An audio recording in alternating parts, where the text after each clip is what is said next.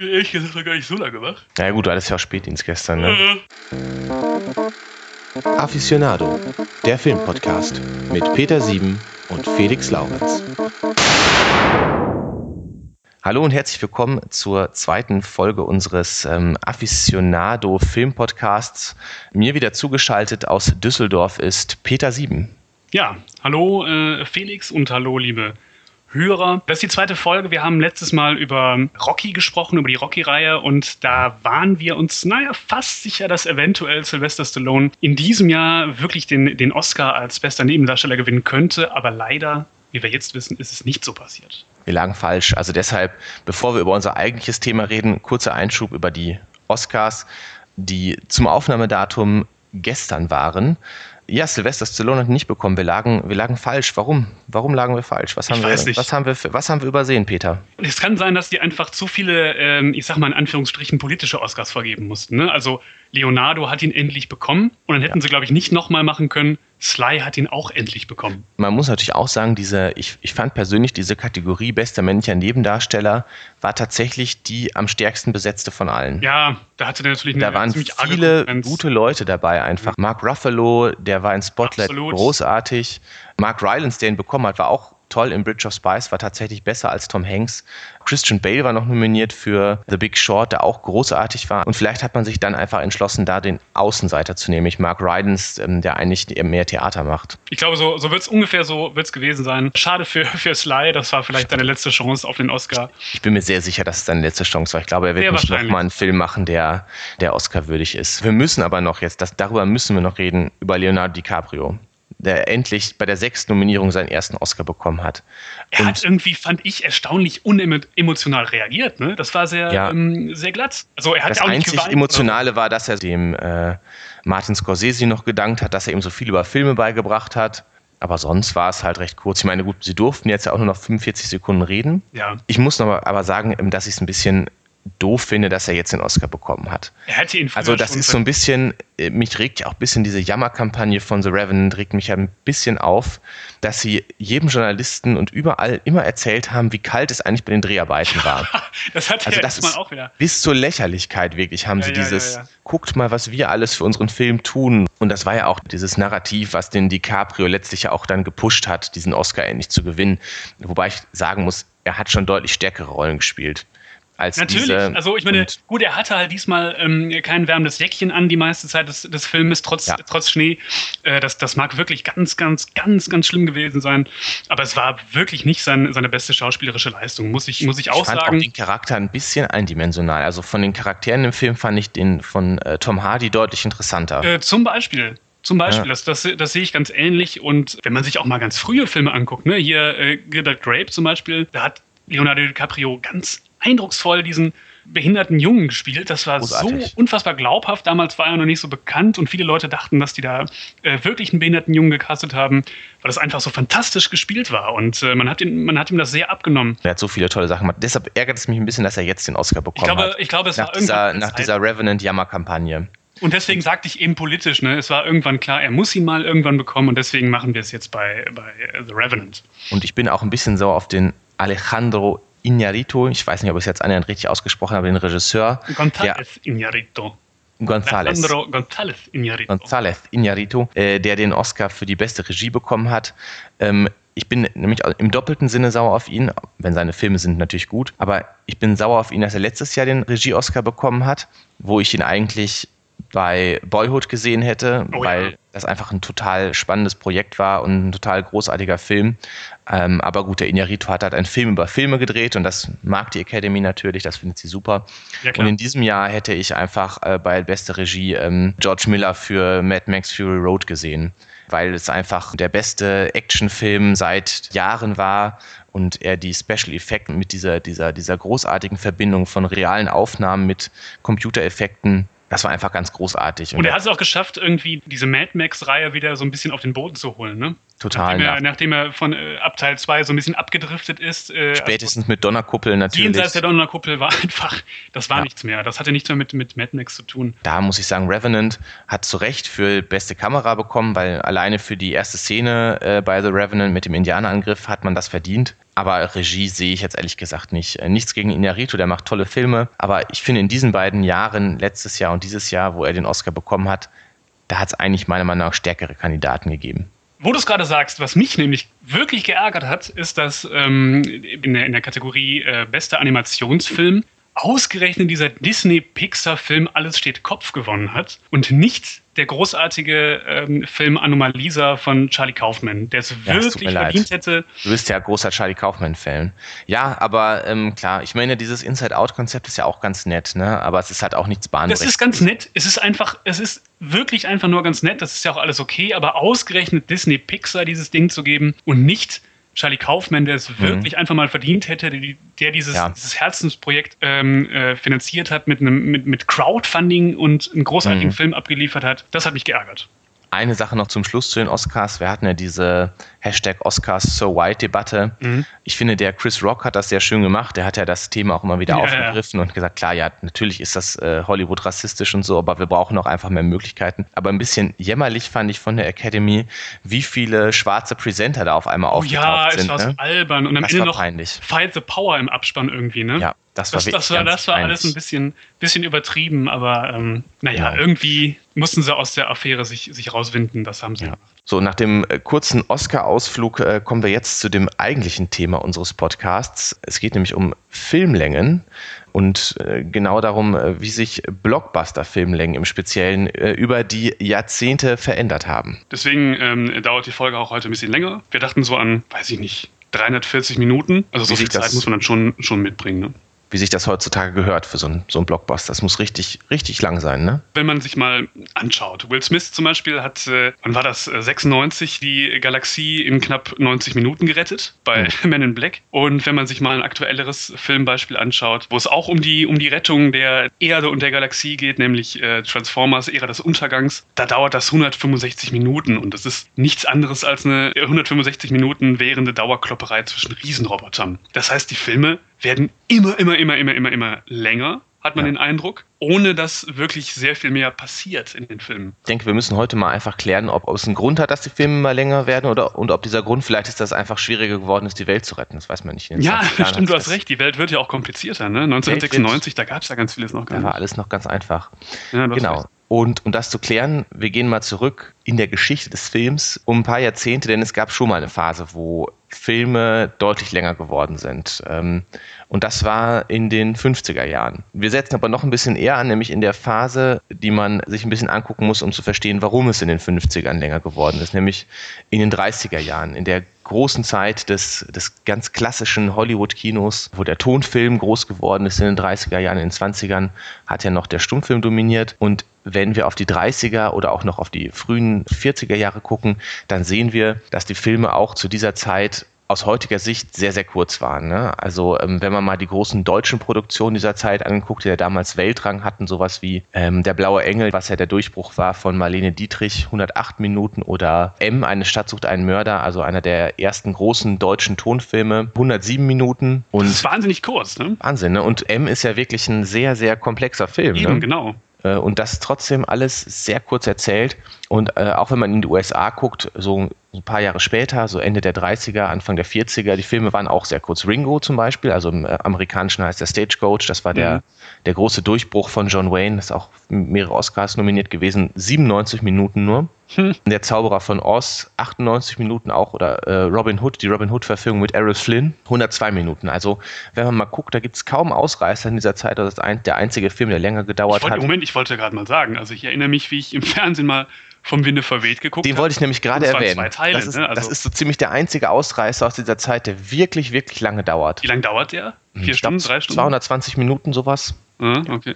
Aber das ist wirklich die absolute Ausnahme. Also du findest in dieser Zeit kaum Film, der länger als zwei Stunden dauert, auch von den großen Produktionen nicht. Das lag auch ein bisschen daran, dass man hat natürlich schneller erzählt als heute, aber auch so ein bisschen daran, ähm, dass das Kino noch einen anderen Status hatte einfach. Ähm, man war ganz alleine mit bewegten Bildern. Es gab da keine, keine Konkurrenz und der Kinobesuch war war noch festlicher, als wir das heute kennen. Also ist es nicht aber auch so, dass man gerade in, in, den 30ern und 40ern eine ganz andere Art von Kinoabend hatte? Also du hast das stimmt, das stimmt. Man sah ja auch noch Nachrichten. Gehabt. Du hast die Nachrichten noch gesehen. Ja, das, das heißt, da hast du ja, wenn du, weiß ich nicht, zwei Stunden im Kino warst, gar nicht mehr so viel Zeit gehabt für den, für den äh, einzigen den Film alleine. Stimmt, man ging ja nicht nur in einen einzigen Film quasi, so wie man das heute tut, sondern man ging ja in ein ganzes Paket, wo dann die Nachrichten liefen, wo es einen Vorfilm gab, dann auch längere Pausen dazwischen. Das war, klar, da durfte der Film auch nicht so lang sein, das ist schon richtig. Genau. Das hat sich erst verändert, ähm, dieses Filmerlebnis in den, in den 50er Jahren. Da sehen wir nämlich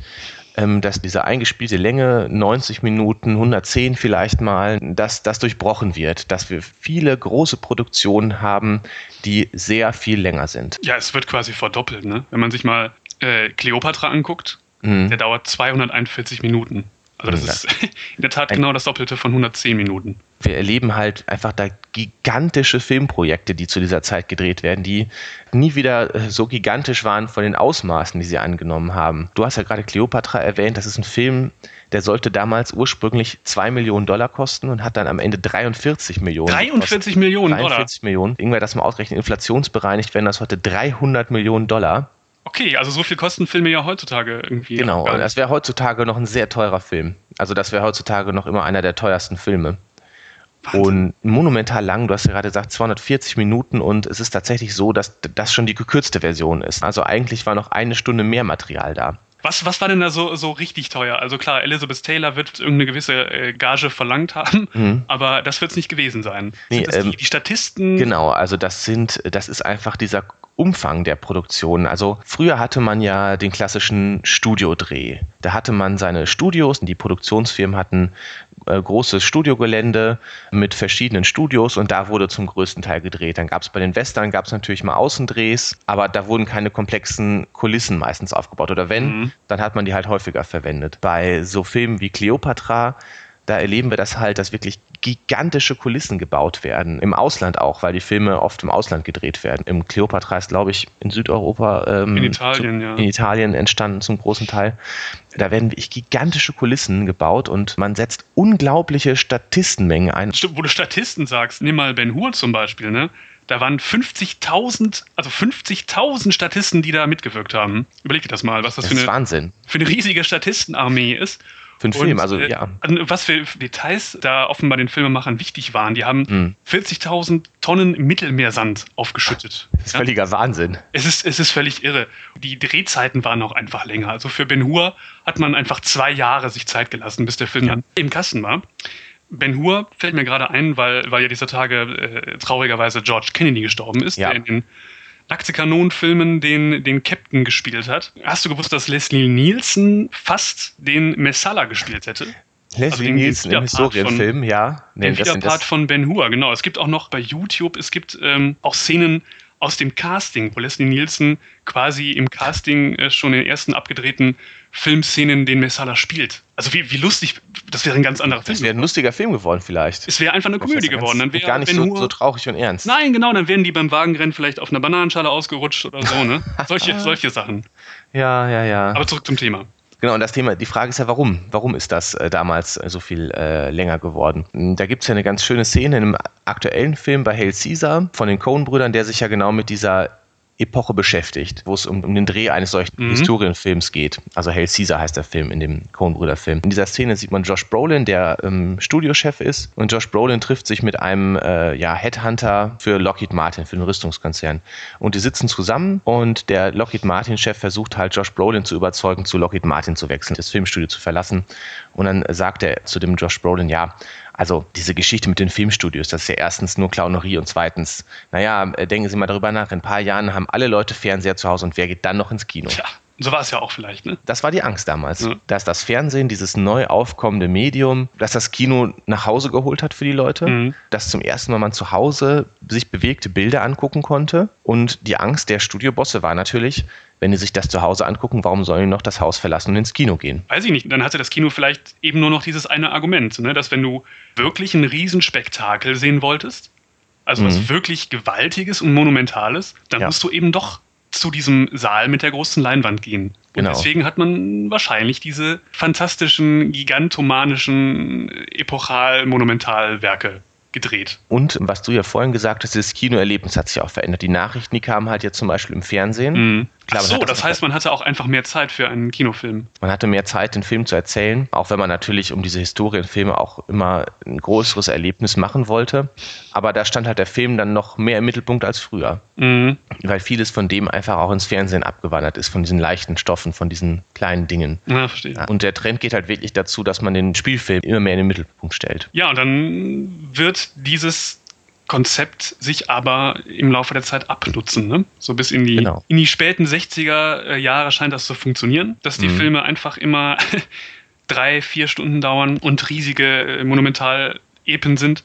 Aber dann irgendwann hört das offenbar auf. Die Leute haben irgendwann offenbar keine Lust mehr, in solche Langfilme zu gehen. Und dann passiert was Neues. Dann werden die Filme auf einmal wahnsinnig kurz. Vielleicht liegt es daran auch, dass die Stoffe auserzählt sind von diesen Monumentalfilmen. Weißt ne? du, was- Man- ja, das ist das eine, aber we- weißt du, was ich auch glaube? Ich glaube, das ist auch, liegt auch ein bisschen daran, dass die Studios, die großen Hollywood-Studios, an der Lebenswirklichkeit auch der jüngeren Generation vorbei. Mhm. Ne? Wenn man sich die alten Männer des Hollywood-Kinos mal anguckt, irgendwie, was weiß ich, den Warner-Chef, Jack Warner, der hat schon in den Anfängen des Kinos hat er schon Filme ähm, produziert. Da hast du Filme ganz anders erzählt. Das heißt, das sind einfach Dinge, die überkommen sind, die einfach nicht mehr aktuell sind. Und das ist, glaube ich, auch ein Problem Mhm. gewesen. Und auch die, die großen Stars dieser goldenen Filmära, die werden auch langsam alt. Ne? Humphrey Bogart ist tot zu der Zeit. John Wayne kommt auch so allmählich ins Mhm. Jahre.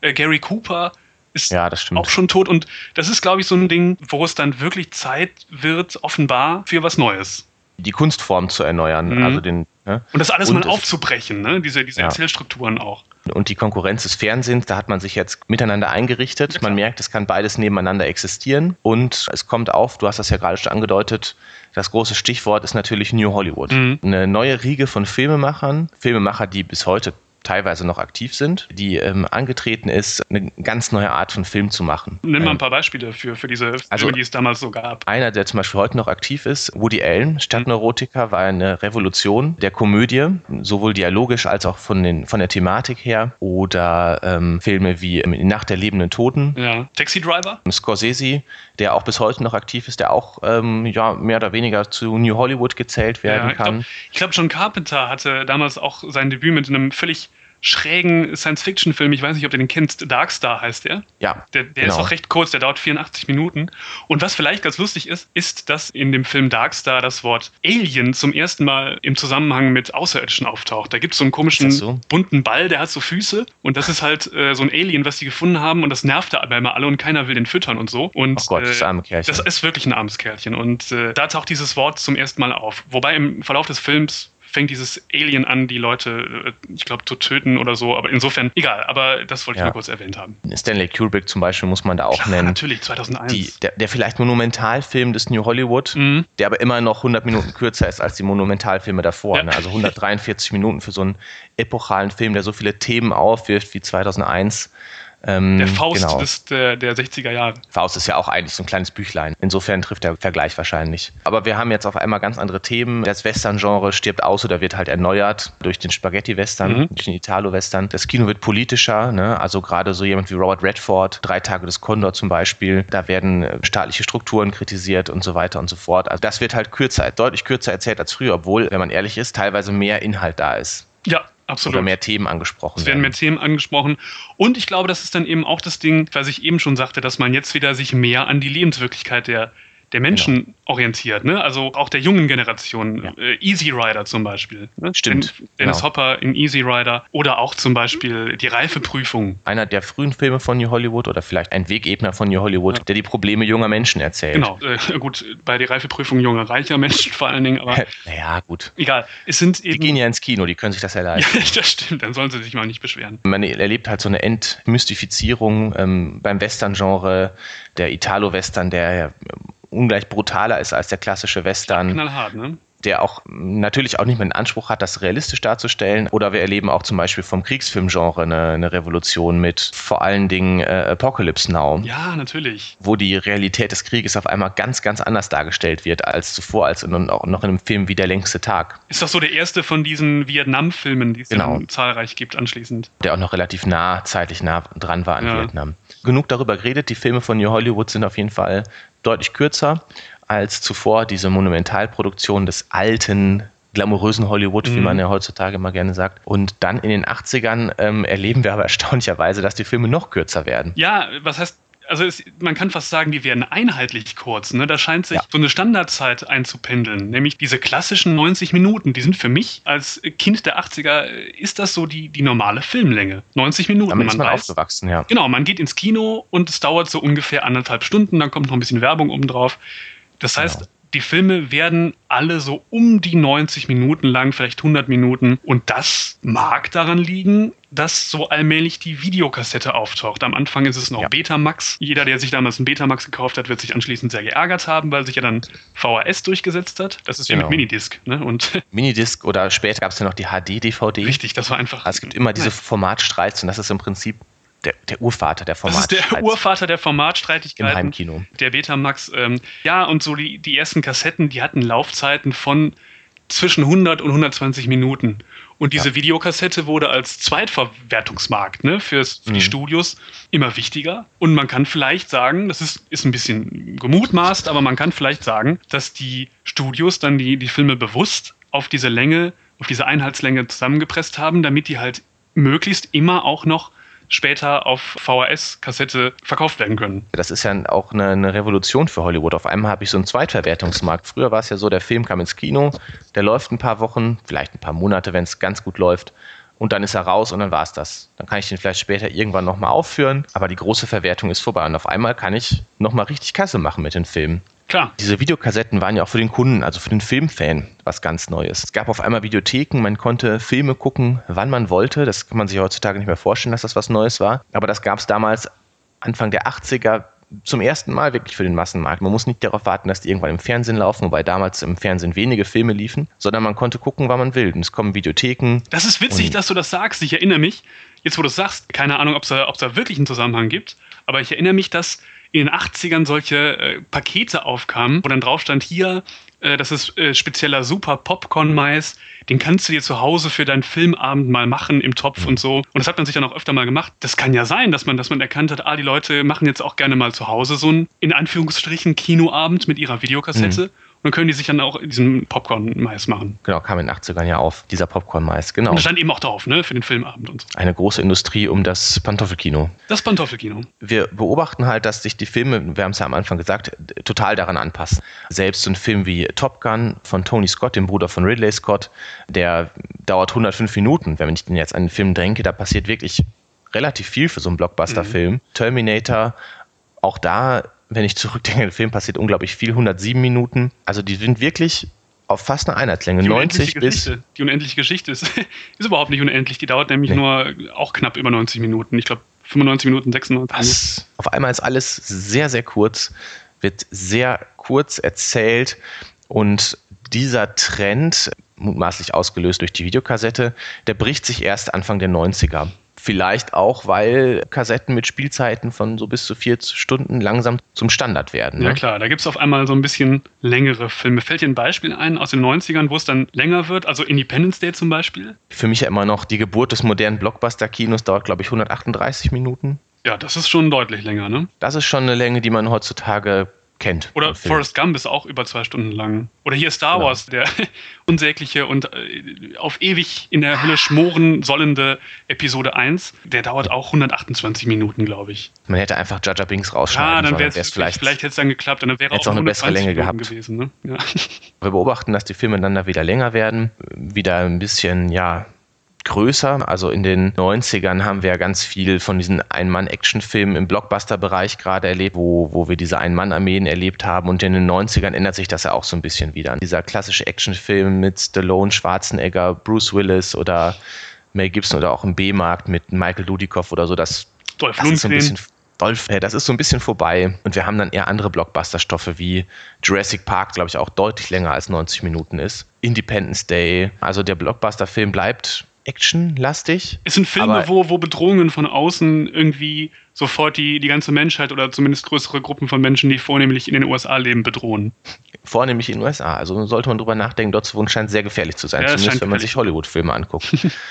Dieser Trend, der setzt sich ja Anfang der 2000er gerade fort. Da beginnt das, dass die Filme wirklich anfangen, eine Länge wieder anzunehmen zum ersten Mal, also die Blockbuster-Filme, wie wir das von den Blockbuster-Filmen aus den späten 50ern und frühen 60ern kennen. Ja, die werden richtig lang. Auch so Filme, die man früher nie so lange gedreht hätte. Also Genres, zum Beispiel Dark Knight Rises mit 164 Minuten, Transformers Ära des Untergangs 165. 165 Minuten, ich ja. kann es wirklich nicht fassen. Also als ich diesen Film gesehen habe, es ist mhm. ja wirklich meistens so, minutenlang geht es darum, dass ein guter Riesenroboter einen, einen bösen Riesenroboter oder andersrum durch irgendwelche Häuserschluchten prescht und da irgendwelche Hochhäuser zusammenfallen. Ne? Und mir genau, also das ist ja der, nicht. Zusammenbrechende Hochhäuser gehören zum modernen Blockbuster-Film einfach dazu. Zusammenbrechende Hochhäuser, da gab es ja auch mal so eine Band, oder? Stimmt, Egal. ich finde auch. Ich ähm, finde, also, wenn nicht, ist ein guter Bandname, sollte man nicht lassen. Ganz genau. Oder auch ja. zum Beispiel hier der, der Hobbit, gerade der dritte Teil, mhm. Schlacht der fünf Heere, wo es ja auch genau um das geht, nämlich um eine Schlacht der fünf Heere.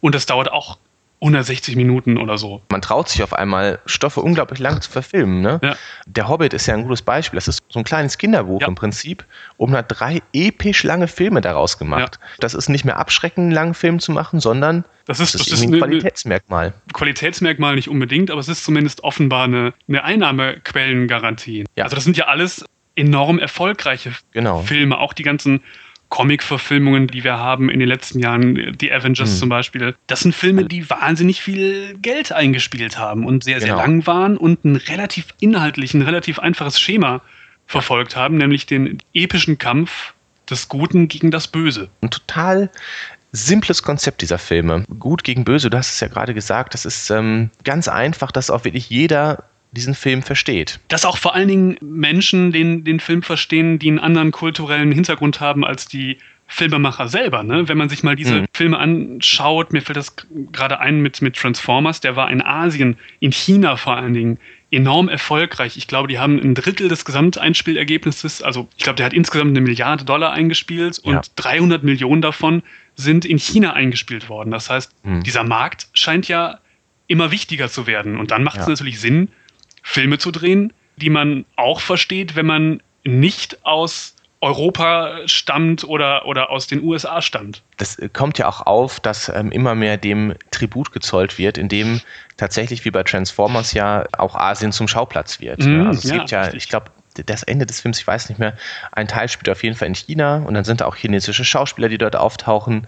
Das ist natürlich auch so ein bisschen ähm, der Vermarktbarkeit geschuldet, dass man das natürlich dort auch verkaufen möchte. Aber warum die werden die immer länger? Also ich meine, warum auch die Menschen in China werden sich ab und zu mal langweilen können? Warum werden die Filme immer länger? Ich habe da eine Theorie, und zwar es geht meine Theorie hin, ähm, ist natürlich wie immer ist das Internet schuld. Also wir haben, wir haben das ja ähm, in den frühen 2000ern, wo äh, schnelle Internetanbindungen mit Flatrate zum ersten Mal sich zum Standard entwickeln. Mhm. Damit einher geht auch ein Aufstieg der Filmpiraterie. Früher war das ja so, das gab es ja schon seit der die VHS-Kassette da ist. Da musste man immer noch auf so einen komischen Flohmarkt vielleicht gehen oder was weiß ich und da kriegte man irgendwelche Raubkopien. Man konnte das vielleicht auch mal überspielen von Videorekorder zu Videorekorder. Aber durch das Internet kann man auf einmal ganz leicht einen Film verbreiten mhm. und auch Hollywood-Filme verbreiten. Das kommt ja damals auf. Eine grausame Qualität noch. Diese Camps, wo Leute sich ins Kino gesetzt haben und einfach mit der Kamera mitgefilmt haben. Aber trotzdem, es ist halt da und jeder, der das will, kann ohne großen Aufwand, da muss man kein Computerexperte für sein, kann sich diese Filme aus dem Internet runterladen das ist natürlich eine Sache, die dem Kino Angst macht. Also wenn sich da jeder jetzt hinsetzen kann, man hat es ja bis heute auch nicht geschafft, das wirklich zu verhindern. Es gab ja erst letztes Jahr einen großen Leak mit äh, Oscar-nominierten Filmen, die teilweise noch vor dem Stimmt, Kinostart rausgekommen ja. sind. Ich glaube, das ist so ein bisschen jetzt Hollywoods Gegenstrategie, diese Blockbuster-Filme ganz monumental mit unglaublich vielen Special Effects zu machen.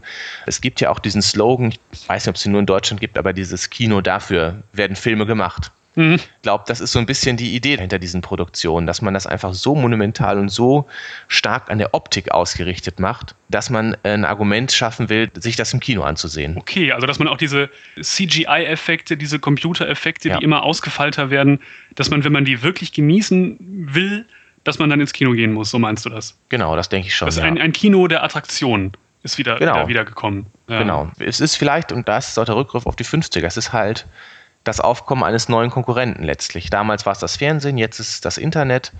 Ähm wenn, wenn, du Internet sagst, du hast jetzt vor allen Dingen die, die Piraterie ja. angesprochen. Mhm. Ist es denn vielleicht auch so, habe ich mir gerade gedacht, äh, dass sowas wie diese YouTube-Kultur da eine Rolle spielt? Weil mhm. ne, bei, bei YouTube schaut man sich halt in der Regel ja Formate an, die eher schnell funktionieren, mhm. wo schnelle Schnitte passieren, mhm. wo oft ja auch so Schnipsel passieren, wo man sich auch mal ein Katzenvideo anguckt, was dann halt nur eine Minute dauert. Und dass man mhm. dann eben vielleicht auch wieder Lust hat, drei Stunden ins Kino zu gehen oder so ähnlich. Hm. Vielleicht will man da auch einen bewussten Kontrapunkt setzen so, einfach genau. zu diesen Entwicklungen, weil so kurz und schnell wie äh, YouTuber ihre Videos schneiden, das geht nicht in Hollywood. Mhm. Also klar, die Schnitte, es wird unglaublich viel geschnitten mittlerweile. Also es gibt viele Schnitte, so nicht, nicht die Filme werden zensiert. Das kann sein, dass man da einen bewussten Gegenpunkt einfach setzen will, um, um dem was entgegenzusetzen. Das mag natürlich sein. Die Frage ist, wird sich das irgendwann nochmal ändern. Wir haben gesehen, es scheint ja so ein bisschen so zyklische Bewegungen zu geben. Da sind die mhm. Filme mal lang, dann sind sie wieder kurz. Wird sich das ändern oder muss ich mir jetzt irgendwie demnächst Thrombosestrümpfe kaufen, um wirklich auch mal wieder ins Kino zu gehen? Um den Kinobesuch zu überleben. Um den zu überleben, um da einfach ja. äh, bis zu äh, 14 Stunden zu sitzen, um mir dann irgendwie einen Film anzugucken. Das ist natürlich eine schwierige Frage. Ich ähm, könnte mir schon vorstellen, dass irgendwann eine Übersättigung dieser Bombastfilme eintritt, auch wenn ich sie jetzt im Moment noch nicht sehe. Wenn man gerade über diese Comic-Verfilmungen nachdenkt, die einen Großteil ausmachen, dieser, mhm. dieser Blockbuster-Filme im Moment, die laufen ja alle wie geschnitten Brot. Das funktioniert. Du kannst ähm, den unbekanntesten Comic-Helden auf die Leinwand bringen. Es wird immer noch ein Riesenerfolg. Deadpool. Ja. Deadpool gerade eigentlich nur ein, ein Insider total. Mhm und trotzdem mega Erfolg. Gut, es gibt auch mal Flops wie Fantastic Four letztes Jahr, der aber auch wirklich schlecht gemacht war. Vielleicht ist das ein ähm, Vorbote für den, für Vielleicht ist das ein Vorbote. Ja, das mag sein. Also ich glaube auch nicht, dass dieses Comic-Film-Genre jetzt noch zehn Jahre trägt. Mhm. Vielleicht trägt es noch fünf. In der Ausprägung, in der Heftigkeit, wie wir es jetzt haben, gibt es das ja auch erst seit fünf, sechs Jahren. Ja, klar. Klar, es gab vorher diese Batman-Filme auch von ähm, Christopher Nolan, aber so richtig ist es ja erst mit diesen Marvel-Verfilmungen aufgekommen. Vielleicht kann man sagen, 2008 kam, glaube ich, der erste Iron Man raus. Gut, dann sind es auch schon acht Jahre. Ähm, Spider-Man. Spider-Man war so ein Vorbote. Genau, ne? Also so richtig diese, dass das so explodiert ist, kam ja wirklich erst mit dem Erfolg von so Filmen wie Iron Man. Stimmt. Vielleicht bricht sich das und vielleicht ähm, haben auch dann demnächst mal Filmemacher eine Chance, wieder andere Stoffe ins Kino zu bringen. Wobei es ist ja auch so, dass heutzutage im Gegensatz zu den späten 50ern für Filmemacher auch mehr Möglichkeiten da sind, ihre Filme zu machen, obwohl sie nicht mehr das Blockbuster-Budget bekommen. So also. zu finanzieren, meinst du? Ja, natürlich. Also wenn man sich zum Beispiel, ich habe im Kino neulich gesehen Anomalisa, ich habe es äh, ganz am Anfang schon mal angesprochen, der leider keinen Oscar bekommen hat für den besten Animationsfilm, der Charlie Kaufman.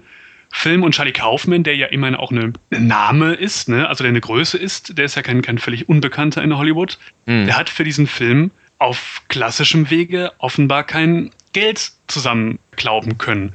Und er ja. hat es dann über Crowdfunding gemacht. Ne? Und das finde ich interessant. Also das war ja vor, vor 20 Jahren eher undenkbar gewesen, dass jemand in Hollywood sich das, das äh, Geld über Crowdfunding äh, böse gesagt zusammen erbettelt. Nee, das ist blöd. Also äh, zusammen holt. Es ist schon ein bisschen zusammengebettelt, das muss man schon ganz ehrlich sagen. Meinetwegen. Und äh, das, das ist vielleicht was Neues. Es gab ja auch letztes Jahr oder vorletztes Jahr gab es ja auch diesen Veronica Mars-Film, der so eine Fernsehserie fortsetzt, mhm. der auch Veronica Mars hieß. Nicht groß erfolgreich war, aber ein sehr zähes Stammpublikum hatte. Also der, ne? Ein zähes Stammpublikum. Ein sehr. Stell ich mir vor, wie so ein Mars-Riegel jetzt irgendwie nicht so auseinanderziehe. Die sind ja nicht zäh, die sind ja ganz köstlich. äh, naja, auf jeden Fall äh, ein sehr treues Stammpublikum, ne? um dir jetzt mal gerecht zu werden. Der ist auch per Crowdfunding zum Großteil finanziert worden. Verrückt. Vielleicht ist das so ein Trend, ähm, wobei man natürlich sagen muss, dass das Autorenkino von Hollywood ist im Moment sehr schwach. Also es gibt natürlich, die machen weiterhin gute Filme. Mhm. Spotlight zum Beispiel, der jetzt den Oscar gewonnen hat, ist ein toller Film. Aber die ganz großen, teuren Produktionen, die mm, widmen sich doch eher einfachen Stoffen. Wobei man sagen muss, da war vielleicht auch New Hollywood eine Ausnahme in den 70ern. Ja, das natürlich. Das muss man vielleicht ja, wirklich sagen. Das hat es vielleicht da, auch vorher und nachher nicht gegeben. Dass es da gut einfach funktioniert hat. Das, das mag schon durchaus sein. Gut, ja. Würdest du denn, das ja. vielleicht noch zum Abschluss, würdest du es dir wünschen, dass Filme wieder kürzer werden? Oder Blockbuster-Filme wieder kürzer? Würde ich es mir wünschen, dass Filme wieder kürzer werden? Ich habe den Eindruck, dass nicht viele dieser Filme dieser Länge gerecht werden. Also, dass die diese Länge nicht unbedingt tragen können. Gerade die Comic-Verfilmungen, ich hab's, oder auch Transformers, ich habe es eben schon gesagt, das sind stundenlange Dauerkloppereien, wo, wo Hochhäuser zusammenbrechen. Und ich glaube, es wäre schön, wenn man solche Geschichten auch in 80 Minuten erzählen könnte. Die haben ja durchaus ihre Berechtigung, die Filme, aber die müssen nicht so ewig mhm. lang sein. Und ein Film, der drei Stunden dauert, der dauert halt drei Stunden, wenn er es kann. Ich habe überhaupt kein Problem damit, mir einen langen Film anzusehen wenn er es denn hergibt. Und äh, so gesagt würde ich sagen, ich würde mir wünschen, das dass diese Stoffe in der Tat kürzer werden. Das sehe ich im Prinzip ganz genauso. Die Stoffe, die, die das verdienen, auch jetzt Hateful Eight zum Beispiel, der letztens im Kino war, der verdient seine 180 Minuten Finde ich Länge. Auch. Der, der kann die gut füllen. Ich habe mich da auch nicht ähm, gelangweilt. Genau, aber Transformers ist. Da habe ich mich gelangweilt. Man langweilt sich einfach. Es ist einfach langatmig so ist erzählt. Es. Und das will ich nicht. Zum Abschluss kann man vielleicht noch erwähnen, dass wir, obwohl es erst die zweite Folge ist, das ist ja eigentlich Wahnsinn, haben wir jetzt schon eine, eine Neuerung. Denn wir beenden diese Folge mit äh, Musik von unserer exklusiven äh, Aficionado-Film-Podcast-Band. Die ist exklusiv ja. für uns jetzt quasi live spielt. Nein, nicht vielen live, Dank aber nochmal dafür. Ja, vielen Dank, liebe, liebe Film-Podcast-Band. Wir sind euch sehr dankbar und allen Hörern sagen wir ähm, Tschüss und noch ganz kurz zum Schluss, bevor wir an die Aficionado Podcast Band geben, nochmal die Bitte an euch, äh, liebe Hörer, äh, wenn ähm, euch das gefällt, was wir hier machen und das hoffen wir ja natürlich, äh, deshalb machen wir das ja, ähm, abonniert uns bei iTunes, bewertet uns bei iTunes, bewertet uns auch ruhig ehrlich bei iTunes, damit unser schöner Podcast äh, vielleicht etwas bekannter wird. Das wäre sehr schön. Wunderbar. In diesem Sinne, auf Wiedersehen. Ab an die Aficionado Band. Ja, richtig. Bitte, Kapellmeister. Los geht's. Tschüss. Tschüss.